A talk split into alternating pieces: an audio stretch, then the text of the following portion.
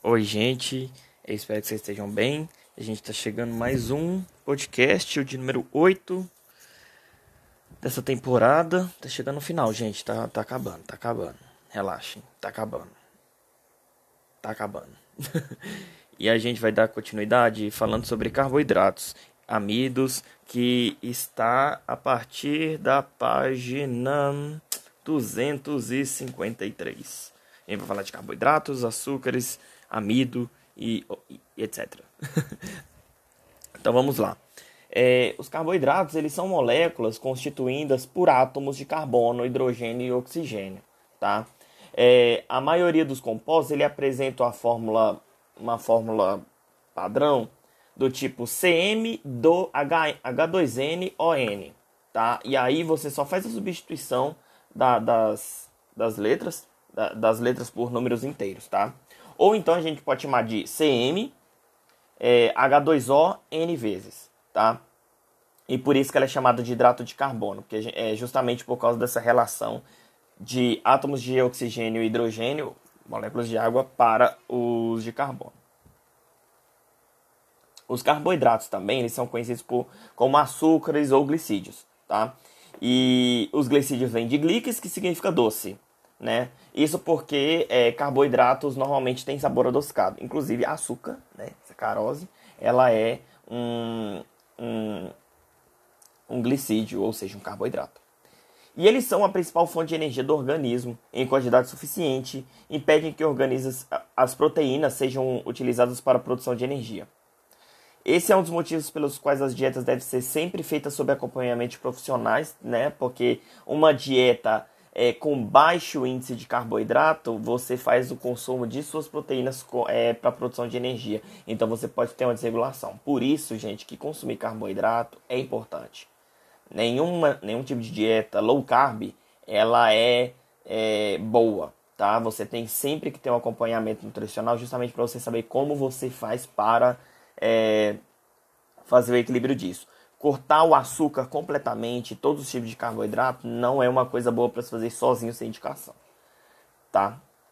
Uh, e há carboidratos que não são metabolizados pelo organismo, como a celulose, é, que é produzida pelas plantas, mas elas promovem um bom funcionamento do intestino, pois aumentam o bolo fecal e estimulam os movimentos peristálticos desse órgão. Poderia falar no bom popular o que, que significa, mas espero que vocês entendam sem precisar falar e deixar registrado no podcast o que, que é vem na minha cabeça.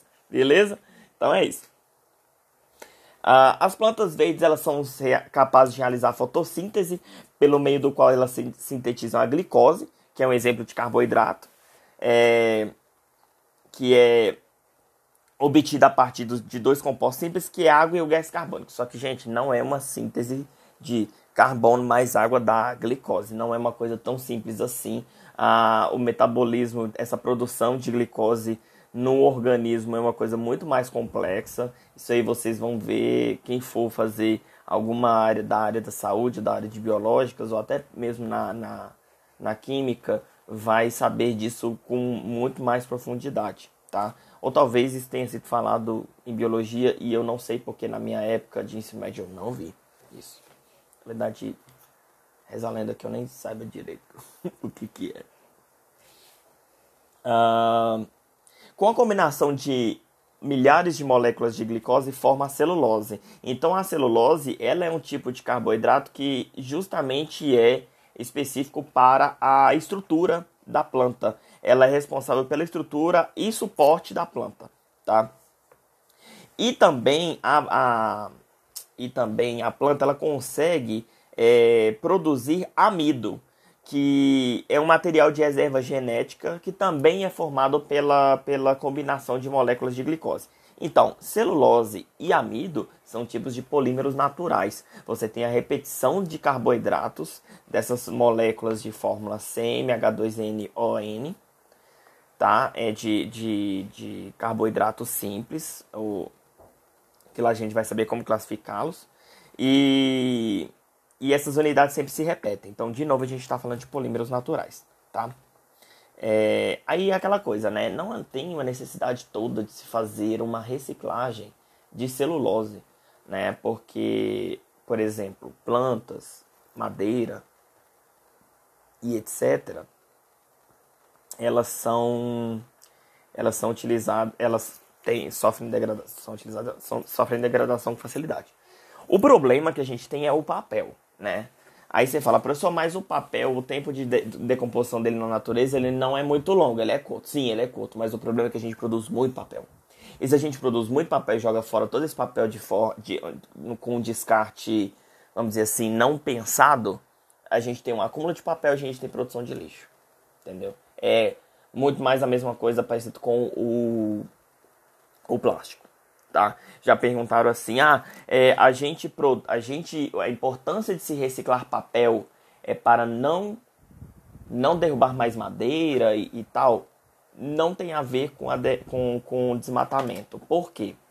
Porque hoje a gente tem uma tecnologia que de reflorestamento e de plantação de eucalipto e de, de, de outras, outras plantas que são necessárias para a produção de papel, onde você tem uma forma muito mais barata e muito mais controlada e ecológica de se produzir. A necessidade de se, de se reciclar papel, por exemplo, é justamente pelo fato do acúmulo do lixo. Não necessariamente por causa de não mais se desmatar árvores, tá? Se vocês um dia escutaram que a, a importância de se reciclar papel era para diminuir o desmatamento e etc., digo a vocês que não é bem assim. É... que mais? Ah, tá, eu tava falando da, da, da, da, celulose, né? E o amido, claro, o amido ele também é, é, é, são, é, é decomposto na, é, facilmente pela natureza. Então, não são... É, no caso das plantas, não há necessidade de uma... De, de, não são, são polímeros naturais, mas não há necessidade de reciclá-los, né? Na verdade, a, a, a necessidade da reciclagem vem do da reciclagem do papel, que é formado pela celulose, que é o polímero, é, que é um polímero natural, mas é, como é que fala? Mais pelo fato dele ser processado e pelo acúmulo dele, tá? Bom, continuando. O, é, quando os animais eles ingerem o amido, quando a gente ingere amido, a, a gente obtém a glicose, né? É, e o excesso de glicose ele é transformado para o nosso fígado. E lá ele sofre outro tipo de reação que ele origina o glicogênio, que é uma substância que desempenha o papel de reserva energética na gente, tá? Que é semelhante ao que o amido faz nas plantas. E quando a gente precisa de energia, a gente decompõe esse glicogênio, originando a glicose, que em contato com o oxigênio transportado pelo sangue, a glicose ela se transforma em CO2 e água, liberando energia, tá? Então, a celulose, a glicose, o amido e o glicogênio são exemplos de carboidratos, tá? E os carboidratos na, na forma de amido e sacarose, eles participam diretamente da nossa alimentação. A celulose, como eu disse, é os constituintes de fibras naturais, é, tecidos como linha e algodão, é, na fabricação de imóveis e na fabricação de papel. Certo? Ah, também Aqui na página 53 ainda tem a questão de a celulose também é matéria-prima para a obtenção do papel e de explosivos como a nitrocelulose. Nossa, que legal, né? Vamos pegar umas madeiras e vamos explodir, né? Ai, ai, dá, dá mesmo, sai explodindo umas, um, um, umas coisas, mas claro, a gente não faz isso. Bom, e aí a gente agora vai em relação à, à classificação de carboidratos. Então, de carboidratos, a gente tem a classificação relacionada com o com essas unidades que podem se repetir, por exemplo, na formação de um poli de, desse polímero desse polímero natural. A gente tem então a, é, é, o carboidrato mais simples, a gente chama de monossacarídeos, tá? Eles são eles são então glicídios, né, que não se hidrolisam, ou seja, que não sofrem quebra pela água. E eles são chamados de aldoses ou cetoses. E aí a gente tem no livro um exemplo de, da, das estruturas das aldoses e das cetoses. Qual é a diferença? A aldose ela é composta por um aldeído e a cetose ela é, ela é, ela é constituída por uma cetona. E aí nós temos as, no exemplo de duas hexoses, que a gente chama de hexoses por ter seis átomos de carbono. As pen, existem pentoses também, certo? E aí a gente tem a deglicose e a defrutose, tá?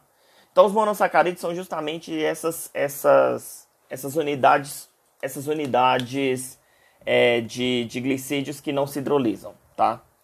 É, elas se unem entre elas, formando uma ligação, né? Um, elas formam um éter é, entre elas. E aí elas são, por exemplo, duas são chamadas de disacarídeos e mais de duas são chamadas de polissacarídeos, tá? A deglicose ela é uma aldoexose, né? Substância que tem seis carbonos e apresenta as funções de aldeído e álcool. E a defrutose é uma cetoexose porque ela possui seis átomos de carbono, X, é, e apresenta cetona e álcool. Tá? Na maioria das vezes, todos eles são álcoois. Tá? Na natureza, os monossacarídeos existentes são, em sua maioria, pentoses, que tem cinco átomos de carbono e hexose, que nem eu falei. As moléculas desses compostos são assimétricas, o que faz com que eles sejam opticamente ativos e apresentam isomeria espacial. A gente não chegou a falar de isomeria porque não deu tempo, né? Mas o que ele quer dizer é que, como a gente tem carbonos ali que tem quatro ligantes diferentes, se eles estiver, é, eu posso ter, por exemplo, dois isômeros, certo? Com os, os hidróxidos, né, os OHs e, e todos eles nas mesmas, na, na, nos mesmos, ligados aos mesmos carbonos, mas em posições diferentes, tipo um para cima e outro para baixo, por exemplo, um para um lado, outro para o outro. Isso faz com que eles sejam diferentes, sejam moléculas diferentes e que tenham ações diferentes, tá? Bom, o outro tipo de sacarídeos são os oligosacarídeos. E oligo vem do grego que significa pouco, tá? São glicídios em que a, a hidrólise de uma molécula origina poucas moléculas de monossacarídeos. É, a sacarose, por exemplo, ela é um tipo de oligosacarídeo. A gente também pode chamá-la de disacarídeo, tá? É, a sacarose, né, que é justamente a principal composição do açúcar como que a gente usa em casa, ele, ele é, é justamente uma junção de glicose e frutose unidas por uma, por uma ligação, tá? É, eles é, oligosacarídeos que produzem dois monossacarídeos por hidrólise também são chamados de disacarídeos. Acabei de falar. Se todos forem, se forem formados por três monossacarídeos, são chamados de três sacarídeos e assim por diante. Só que os mais importantes são os disacarídeos. E os polissacarídeos, eles são glicídios em que a hidrólise da molécula origina um número elevado de moléculas, que é no caso do amido, que ele é um polissacarídeo que pela hidrólise da água, ele gera várias moléculas de glicose, várias moléculas de monossacarídeos, tá? É, hidrólise, lembrando que é a quebra pela água, então ele reage com água para a quebra dessa, dessa molécula, tá? Bom, e é, voltando a falar dos sacarídeos, né, dos açúcares, a gente tem é, a gente tem dois tipos de estruturas para esses esses sacarídeos, tá? Para os monossacarídeos. A gente tem a estrutura que a gente chama de espinha de peixe, que está na página 254, e a gente tem a estrutura cíclica. E aí a gente chama de cíclica por quê? Porque é um ciclo, tá? É, e aí, na, em solução aquosa, mais de 99% dessas aldoses cetoses, contendo 5 ou mais átomos de carbono, elas ciclizam, ou seja, a estrutura da cadeia aberta ela forma anéis pela interação do, do grupo carbonila com um dos grupos alcoólicos. Então você tem uma reação intramolecular, tá? Uma reação de, de, um, de, de dois grupos ali, especialmente com a, a carbonila, seja acetona ou seja a. Como é que é o nome da? Acetona ou o aldeído. É, com um dos grupos alcoólicos. A ciclização ele torna esses compostos mais estáveis em solução aquosa. Tá? Inclusive, é a partir dessas estruturas cíclicas que você tem a formação dos oligosacarídeos e dos polissacarídeos. Tá? Ah, e a forma cíclica ela pode assumir duas formas diferentes, como a gente pode é, ver no desenho. Na nessa representação da estrutura, a gente tem a alfa-glicose e a beta-glicose. Qual é a diferença delas? A diferença delas é justamente que esse grupo H ele pode estar ou para cima ou para baixo. Lembra que eu falei com vocês da, da questão do, da isomeria? Elas são isômeras, tá? Elas são glicoses, mas elas são moléculas diferentes. E elas podem ter ações diferentes no organismo, tá? Essas letras alfa e beta, elas indicam a posição do grupo H no carbono 1. Tá? Quando esse grupo H está para baixo, a gente chama ele de alfa. Quando ele está para cima, é, considerando todos os outros ligantes, né, a posição de todos os ligantes, a gente, quando estiver para cima, a gente chama de alfa. Quando estiver para cima, quando estiver para baixo, peraí. Quando estiver para cima, a gente chama de beta, tá? Falando o contrário. E quando estiver para baixo, a gente chama de alfa, tá? Bom, aí ainda na página 255, a gente tem uma, um quadro com os principais glicídios, né? Resumidos aí para que, que eles são, para que, que eles são úteis, quais são as principais fontes, quais são as funções, como que são classificados, a fórmula mínima molecular, a fórmula mínima é ótima, a fórmula molecular, que a fórmula mínima vai ser sempre CH2O, tá? É, é, quando a gente tira as proporções dos átomos entre eles, a gente encontra o, o menor valor para todos. E a gente tem os nomes também, certo? Bom, continuando aqui para ser mais rápido.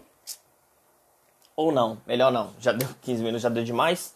É, aí depois na próxima aula a gente continua rapidamente aqui. Essa, esse podcast, esses próximos podcasts vão ser mais tranquilos, porque não tem muita coisa de química, estrutura, não sei o que, essas coisas não. Mas aí a gente vai vendo. Beleza? Depois a gente vai falar de glicose, glucose, dextrose, frutose, levulose, sacarose e a gente vai falar de amido, a gente vai estender isso aí para os polissacarídeos. Tá? Galera, é isso. Beijos para vocês. Espero que vocês tenham gostado. E aí, sexta-feira, a gente conversa mais sobre isso aí. Tá? Beleza? Beijos. Tchau.